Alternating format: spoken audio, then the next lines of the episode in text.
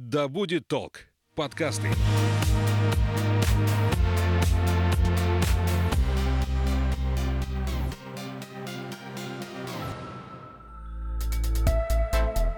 Привет, я Настя. Ты слушаешь подкаст об экологии «Ой, не туда». Сегодня на связи со мной из Финляндии экоинженер и экоблогер Даша Чек. И мы обсудим вопросы, которые касаются каждого из нас, наверное, даже больше, чем сортировка мусора. Мы поговорим об изменениях климата и глобальном потеплении. Наливай чай или кофе в свой многоразовый стакан и постарайся отключить от сети все электроприборы, которыми ты не пользуешься прямо сейчас. Для чего это нужно, поймешь из этого выпуска. Мы начинаем?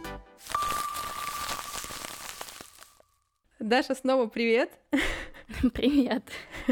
Э, почему снова, объясняю для нашего слушателя, потому что только что мы записали э, весь подкаст практически, осталось буквально пара вопросов и финал, но ничего не сохранилось, потому что Дашин компьютер перегорелся. Да, потому что в этом году у нас была аномальная жара в Финляндии, и в какой-то день бомбануло мой компьютер, он перегрелся, и теперь выдает вот такие вот фокусы. Да, поэтому мы записываем все заново, но как будто в первый раз, и поэтому первый вопрос, наверное, самый банальный, который можно вообще задать в жизни человеку. Даша, ты сейчас находишься в Финляндии, и расскажи, что у вас там сейчас происходит с погодой. Классный вопрос. А, я бы скорее его даже переформулировала так, что а давайте говорить не о погоде, а о климате, даже как у вас с климатом в Финляндии. Но если серьезно, то в этом году погода прям непредсказуемо. У нас была и аномальная жара, и сейчас идет постоянные ливни. Это не очень типично для Финляндии, для моего города. У нас все-таки более стабильная какая-то атмосфера, и у нас всегда лето просто было теплое, без каких-то выкрутасов в виде плюс 30 и в виде там двух недель э, дождя и даже ливня. Но если возвращаться к климату, то мы должны посмотреть на то, что происходит в целом по Финляндии и в целом за последние 20-30 лет, и мы видим, что каждый летний месяц он побил какой-то рекорд, либо по тому, сколько было горячих, жарких дней, июнь был у нас самый жаркий за последние там 100 лет, а, ну, либо по количеству осадков, тут одно или другое. Мы с тобой сегодня еще много будем говорить об изменениях климата, но для начала я попрошу тебя рассказать немного о себе. Как ты вообще пришла к теме экологичности и почему ты вдруг решила стать экоинженером? Я такой день сурка сейчас. На самом деле, да, это в моей жизни тоже впервые, что приходится буквально через пять минут перезаписывать подкаст по новой, поэтому мы будем смеяться, я думаю, в течение всей записи. Так вот, это длинная, но короткая история. В 17 лет мало кто может сделать осознанный выбор, и это точно было не обо мне. Ты только закончил школу, и тебе нужно выбирать какое-то дальнейшее направление, а в моем случае еще и страну для жизни. А, я здесь воспользовалась советом и направлением от брата. Он очень хотел, чтобы я попробовала пожить в Европе. Он сказал, что я была бы идеальным студентом, поверил в меня и мы рандомно подались на такую специальность, как environmental engineering, экоинженерия, инженер окружающей среды. И, собственно, после первого года я поняла, что это был лучший выбор в моей жизни, и что это поменяло меня со всех сторон.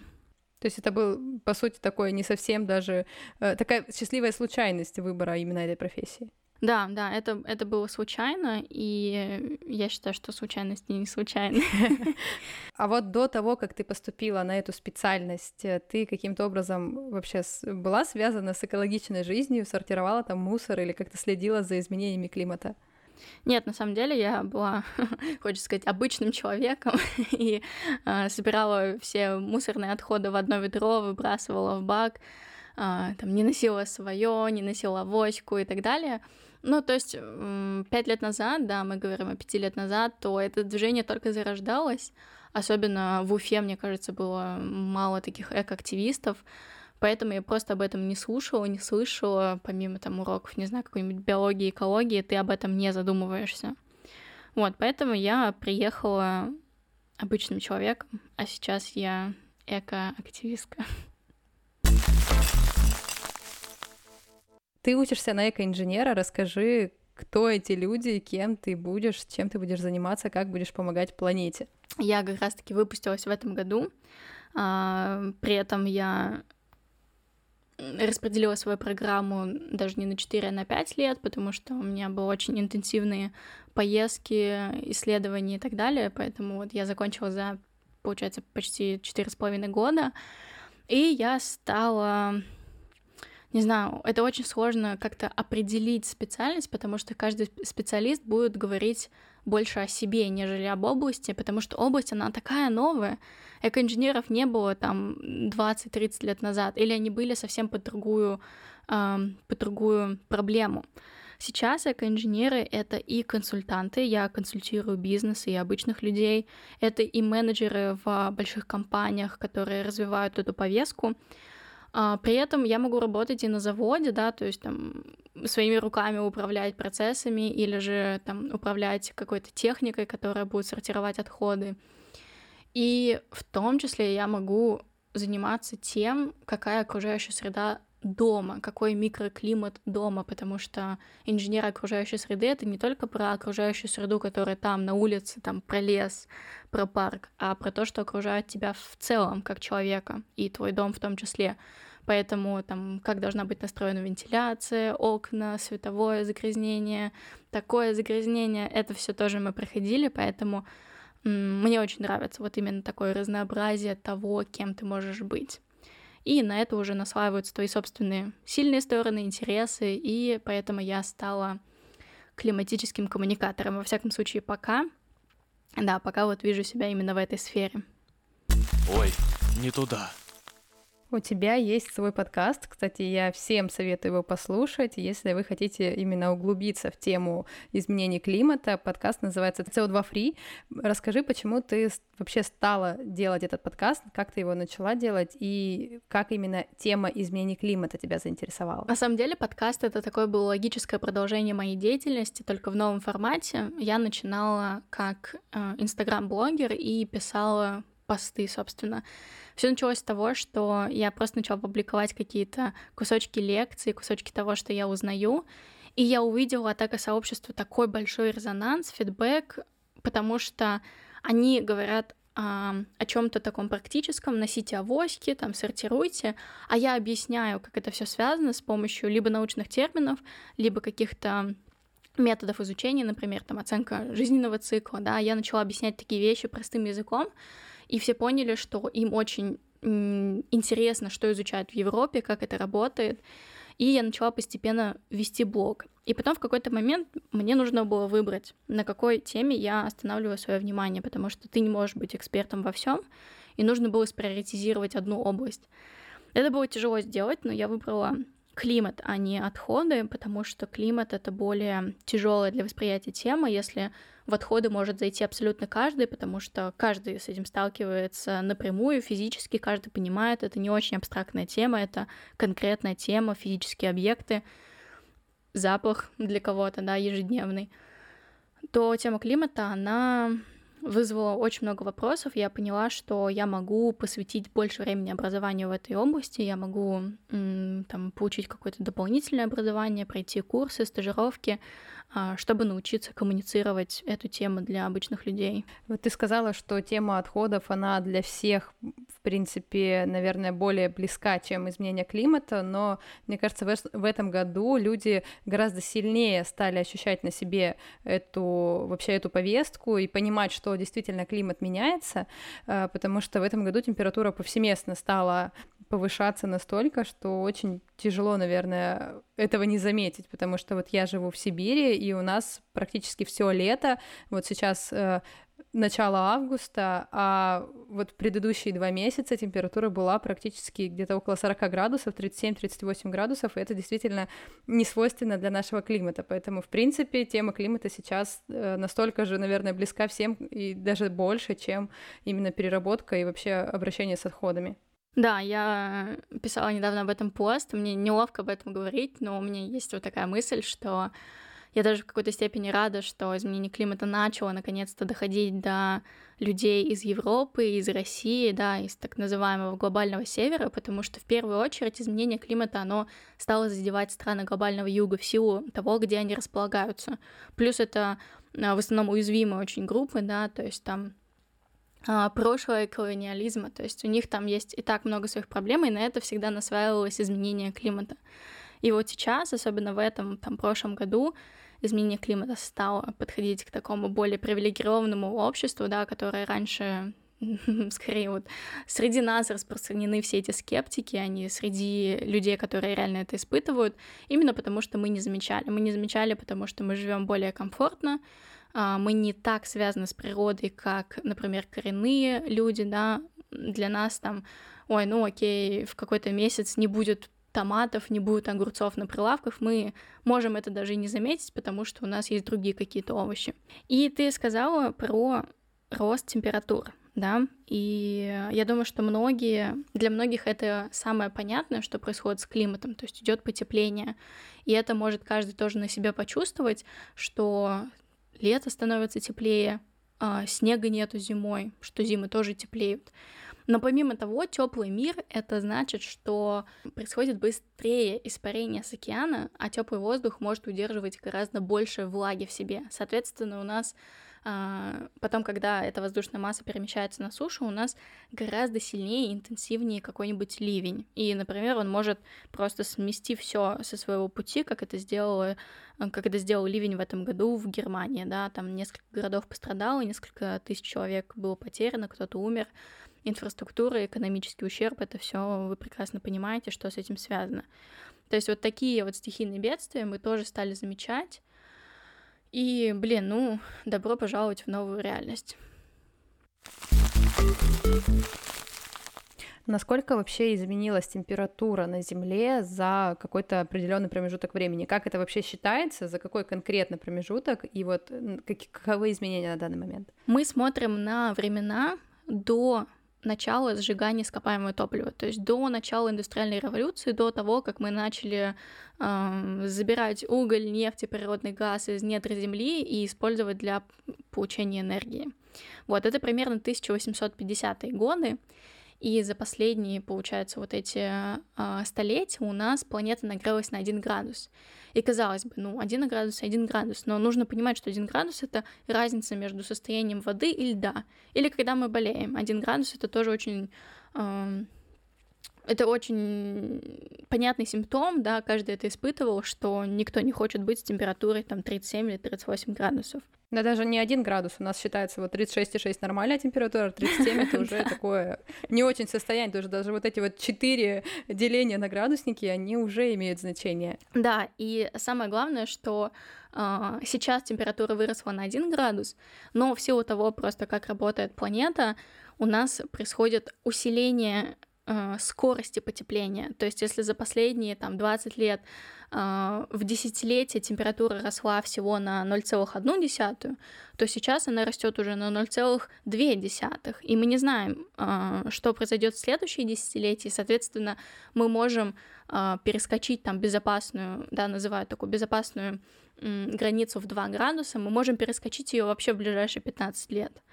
То есть э, температура не просто растет, она растет с, с ускорением. Но здесь очень важная ремарка есть, что многие смотрят только на одно какое-то явление, что вот это лето было жаркое, значит, у нас все, климат поменялся. И здесь мы можем совершить такую ошибку и встать тоже на тот же уровень с другими скептиками, которые заявляют, что, ой, а в этом году там было самое холодное, не знаю, лето в каком-нибудь маленьком городе. Изменения климата нет, шах и мат. То есть, чтобы не вставать на уровень с такими скептиками, мы должны понимать, что изменение климата — это про тренд, это про несколько десятков лет, и мы должны смотреть на такую вот картину целиком.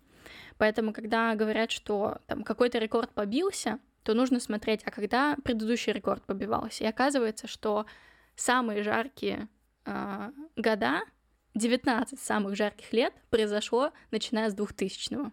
То есть вы понимаете, что самые жаркие эм, года, в которых жил человек вот именно в таком виде, в котором мы сейчас существуем, эм, это последние 20 лет. То есть, получается, вот 20, э, сейчас 2021 год, и вот из вот, эти, вот этих вот 21 года 19 лет были самыми жар жаркими на планете. Да, но вот мы не можем пока сказать ничего про 2021, то есть это будет понятно в следующем году, но вот из 20 последних лет 19 были самые жаркие. Ой, не туда. Для тех, кто перематывает начальные заставки подкастов, я напомню, что сегодня на связи со мной из Финляндии Даша Чек, и мы говорим об изменениях климата. Даша, какие прогнозы у ученых Э, что нас ждет в связи с изменениями климата в ближайшие годы, потому что фантастические фильмы, которые часто бывают пророческими книги, фильмы, э, они рисуют не самые приятные картины, такие апокалиптические, но все же есть какие-то прогнозы действительно от ученых, что же будет. Да, кстати, про фильмы я не очень люблю все вот эти какие-то тематические фильмы катастрофы, потому что они именно показывают такую однодневную катастрофу, но такого не будет. Будет постепенное нарастание каких-то экстремальных явлений, постепенное нарастание температуры, соответственно, мы не увидим, что там за один день у нас э, человечество пропадет с планеты. Нет, я всегда вообще говорю, ратую за такой больше подход, что изменение климата это не повод для паники, а повод для изменений, что у нас все еще есть время поменяться, и что Точнее, как, времени становится все меньше, нам нужно меняться прямо сейчас, но паниковать из-за этого не стоит, потому что паника, она не сыграет нам на руку. Так вот, ученые рисуют несколько сценариев в зависимости от того, что мы будем делать сейчас. То есть мы можем пойти по очень благополучному сценарию и не выйти за 2 градуса нагрева, если мы прямо сейчас все остановим выбросы. Но этого, скорее всего, не случится. Скорее всего, мы пойдем более по такому среднему сценарию, где мы все-таки достигнем 2 градуса нагрева, но если мы сократим выбросы в 50% до 2035 года и полностью выбросы до 2050 года, то есть надежда, что мы как бы зайдем вот в эту небезопасную границу, но постепенно из нее выйдем. То есть мы нагреем планету там до двух с половиной градусов, и постепенно температура начнет снижаться. Но есть, конечно, какие-то апокалиптические сценарии в том числе, они не очень определены, потому что непонятно, как точно среагирует абсолютно каждый параметр в системе, да, вы знаете, что планета — это вообще суперкомплексная система, и мы только, там, не знаю, последние сотни лет что-то пытаемся изучать, поэтому определяют несколько точек невозврата, их, по-моему, около 12 по всей планете, и мы не знаем, как они среагируют. Например, мы не знаем, что произойдет конкретно с, мер- мерзлотой при температуре 5 градусов. Если мы реально повысим температуру на 5 градусов, то, скорее всего, мерзлота должна полностью растаять. Это будут огромные выбросы метана, то есть нагрев произойдет еще больше, там может произойти нагрев на 6 градусов еще.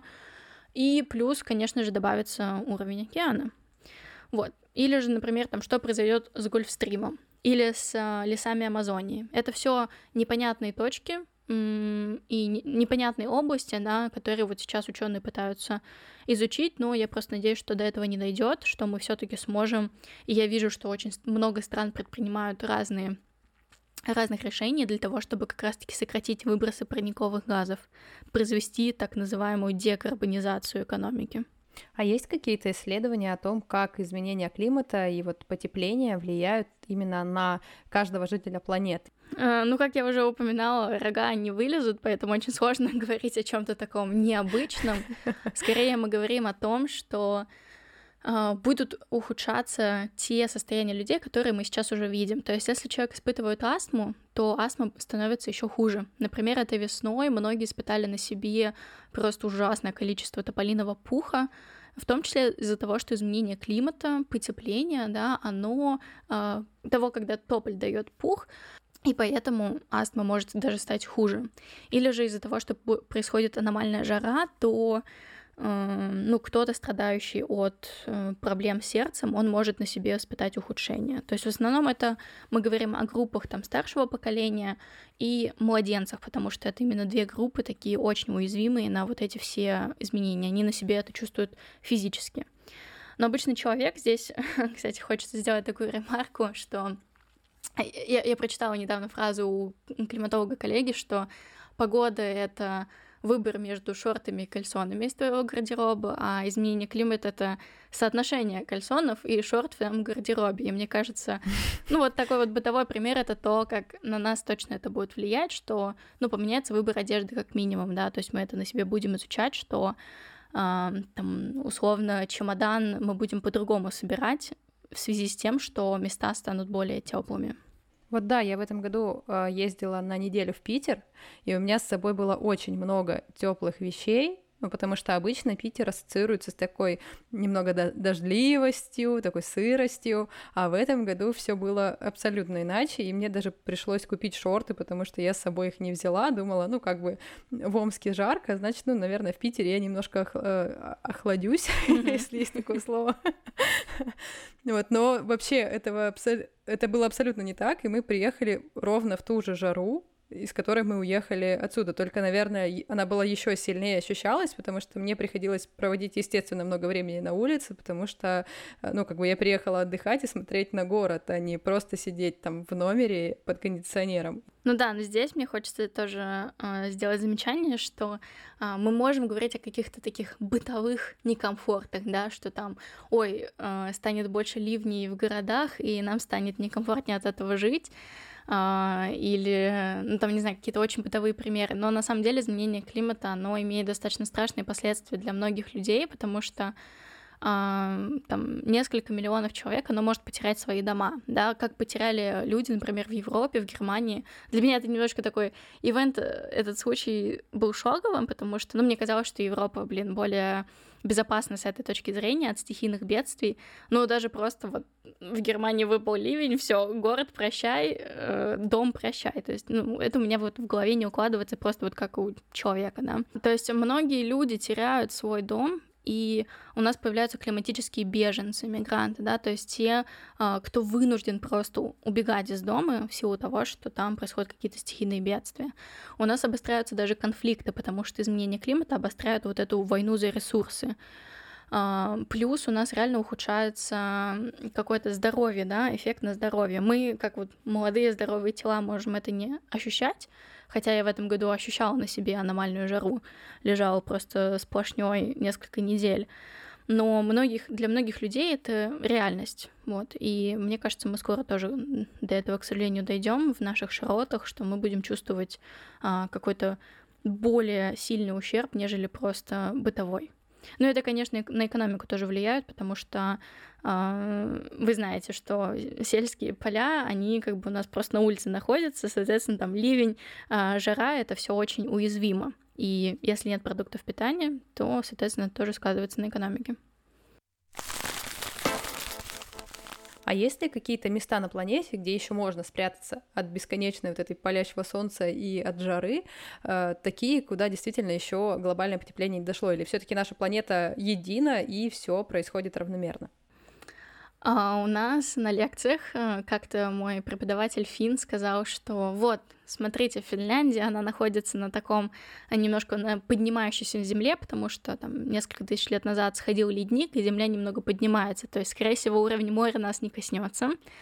А, плюс у нас будет много облачности, то есть, скорее всего, аномальная жара тоже должна нас не так сильно коснуться, и так далее, и так далее. Он придумывал нам вот такие сценарии, что, скорее всего, Финляндия достаточно безопасная страна, но мне кажется, здесь немножко говорил в нем фин-патриот, потому что в этом году все равно Финляндия испытала на себе аномальную жару.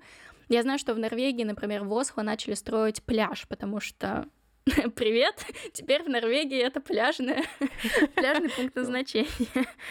Вот, то есть так или иначе задевает всех в разной степени. Если мы говорим о том, что там на Филиппинах э, а, все сносят их там обычными, как они называются, тайфунами, да, то э, в Финляндии, скорее всего, это будет это про аномальные жары или про ливни.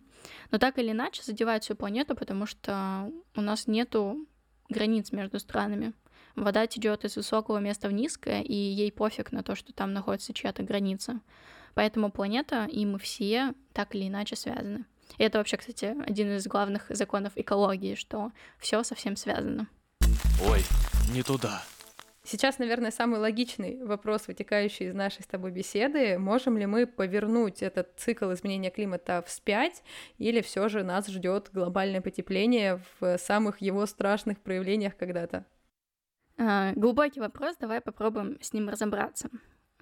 Смотрите, очень жаль, но то количество парниковых газов, которые мы выбросили, их уже будет достаточно для того, чтобы планета нагрелась дальше. То есть в ближайшие несколько сотен лет мы все еще будем испытывать на себе последствия, последствия того, что сделали там наши прадеды и родители на своих работах, да, сжигая ископаемое топливо. Вот, и, собственно, в наших силах это замедлить замедлить процесс и адаптироваться к новой реальности. Поэтому еще ничего не потеряно, мы все еще можем сделать так, что планета останется в каких-то безопасных рамках, и до конца мы там не сожжем все наши леса, а, океан не потеряет силу и так далее, и так далее. То есть а, мы все еще можем повлиять на это. Это самое главное, что все-таки изменяющийся климат это не повод для паники, а повод для изменений. И мы можем также адаптировать и наши специальности, и нашу экономику, инфраструктуру, да, для этого. А, и как мы это можем сделать? Это очень просто, потому что мы знаем, откуда идут эти выбросы, мы знаем, в чем причина изменения климата. Самое главное — это выбросы парниковых газов от сжигания ископаемого топлива. То есть мы берем углеводороды, это остатки каких-то там растений, животных, может быть, даже динозавров в толщах земли. Мы сжигаем это, получаем СО2, а СО2 это парниковый газ. Помимо него есть еще метан и другие газы, но я думаю, что на первых порах этого достаточно. И представьте, что СО2 и метан и другие газы, они складываются в такое одеяло рядом с нашей планетой. Который... И это одеяло, оно было с нами всегда, потому что иначе бы просто жизнь не появилась на планете. Это одеяло, оно удерживает тепло и если бы его не было, то на планете было бы минус 15 градусов. А, так вот, сейчас мы добавляем все больше парниковых газов, то есть все больше какого-то пуха в это одеяло, и становится все теплее. Поэтому в первую очередь нам нужно менять нашу такую систему, да, на которую мы подсели, нашу систему, из ко- в которой мы получаем энергию из зажигания ископаемого топлива, то есть нам нужно менять, э, например, все на возобновляемые источники энергии, ну и, конечно, делать все более энергоэффективными, потому что мы нам сейчас необходимо огромное количество энергии, и эти процессы гораздо могут быть эффективными, если мы, ну, если мы этого захотим, и если мы будем тратить на это время и энергию. А может ли каждый из нас, вот ты и я, сделать что-то, чтобы остановить этот процесс, ну или хотя бы его, как ты говоришь, замедлить, а, потому что каждый из нас, как ты тоже говоришь, не капля в море, что в наших силах. Да, я очень люблю этот мотив, что я не капля в море, потому что каждое ваше действие, оно влияет на ваше окружение, все становятся более экологичными, даже ваше какое-то движение там, в разделении отходов, в переработку, в покупку меньше, это все не капля в море, потому что это все складывается в такую большую волну изменений. Но в контексте климата здесь придется сделать большое но. Нам не так важно перерабатываете ли вы отходы, а, там, не знаю, носите ли свою авоську и так далее, потому что главная причина все таки не в этом. Это все классно делать, потому что это первые шаги, это первая такая привычка, которую вы можете сделать для других, в том числе проблем, там, пластикового загрязнения, мусорного загрязнения, там, просто для себя, для своей совести. Но вы должны понимать, что если вы хотите действовать для климата, то мы говорим немножко о других действиях и немножко в других масштабах. То есть в первую очередь это менять энергоэффективность своего дома. Это, если возможно, получать энергию для дома или для офиса, для компании из возобновляемых источников энергии. У нас в Финляндии, например, мы можем получать энергию для дома, например, от ветра. То есть я плачу и получаю энергию от ветра. Ну вот мне хочется думать, что тоже я делаю свой вклад. А дальше после энергии, как раз-таки мы можем думать о том, что, окей, там, путешествие на машине — это не очень экологично по сравнению с общественным транспортом, э, путешествие на поезде более экологично, чем перелет на самолете, в силу того, что вот там вот происходят разные выбросы. То есть, если вы хотите быть климатическим активистом, то вашей главной такой путеводной звездой будет углеродный след, количество парниковых выбросов от того или иного действия. То есть, например, я не буду брать условное там молоко э, овсяное какое-нибудь в стеклянной таре, а возьму в том же самом неперерабатываемом тетрапаке, потому что для меня, как для климатически осознанного человека, стекло, оно менее климатически дружелюбно, чем тетрапак.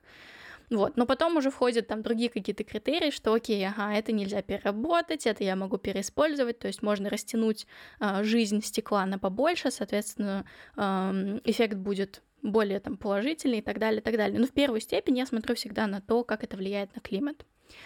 Вот, поэтому я бы сказала, что после того, как мы поработали с энергией, надо работать со знаниями.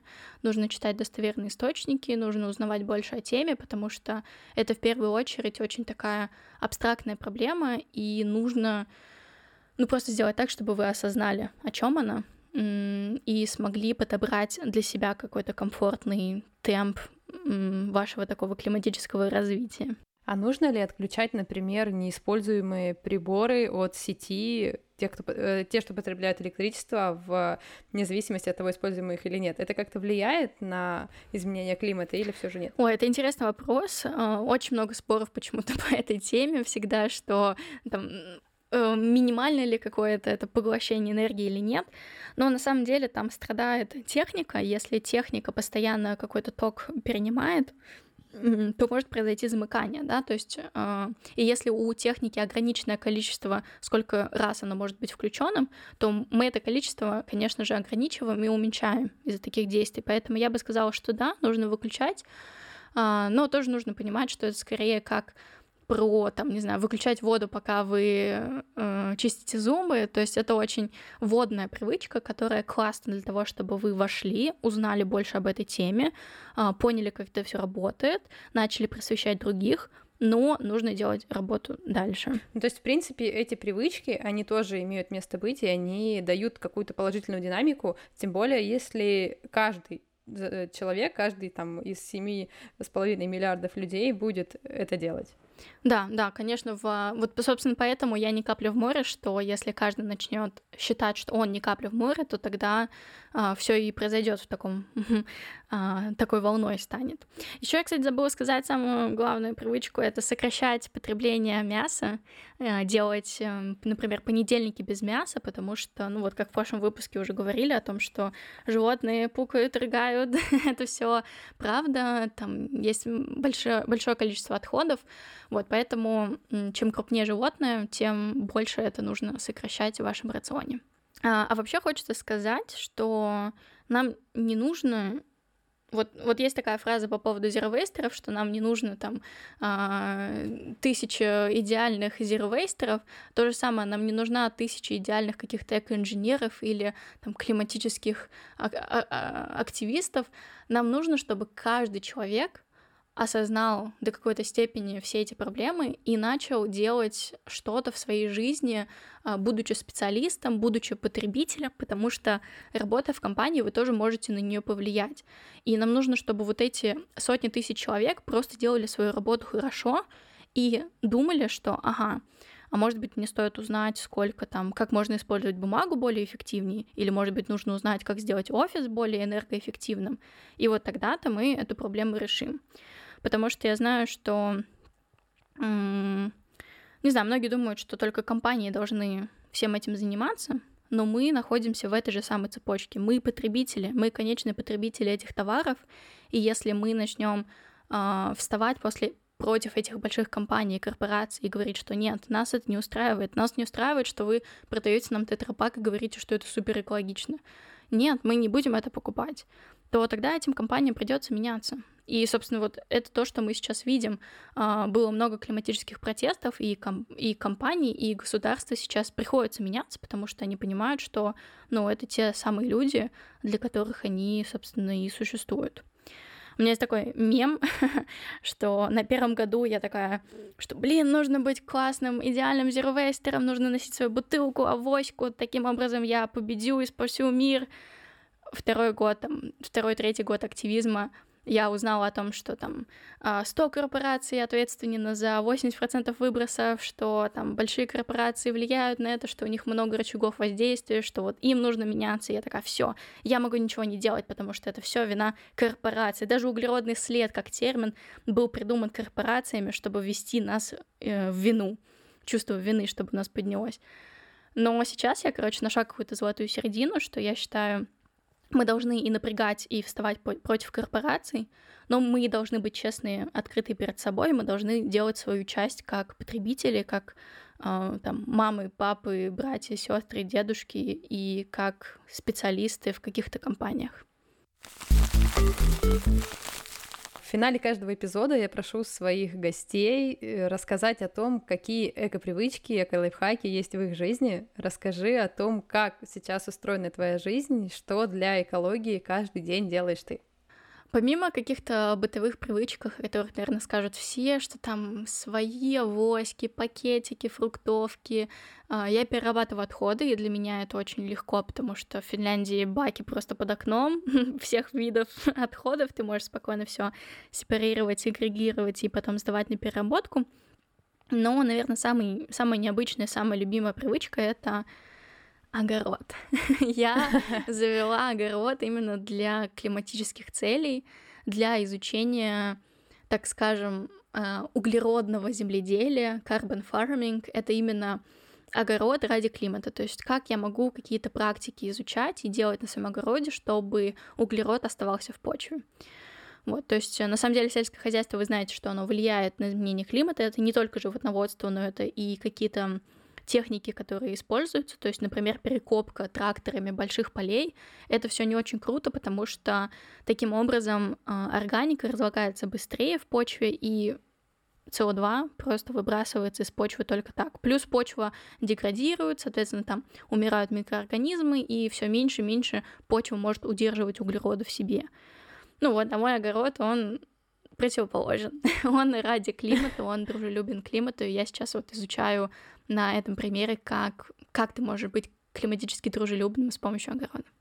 Спасибо тебе большое, Даша, что ты сегодня нашла столько много времени в своем графике, чтобы записать этот подкаст, потому что обычно запись занимает примерно 40 э, минут, максимум час, а мы с тобой уже почти два часа записываем подкаст, потому что первый час у нас ничего не сохранилось, но была такая хорошая репетиция. Будем винить изменения климата в этом.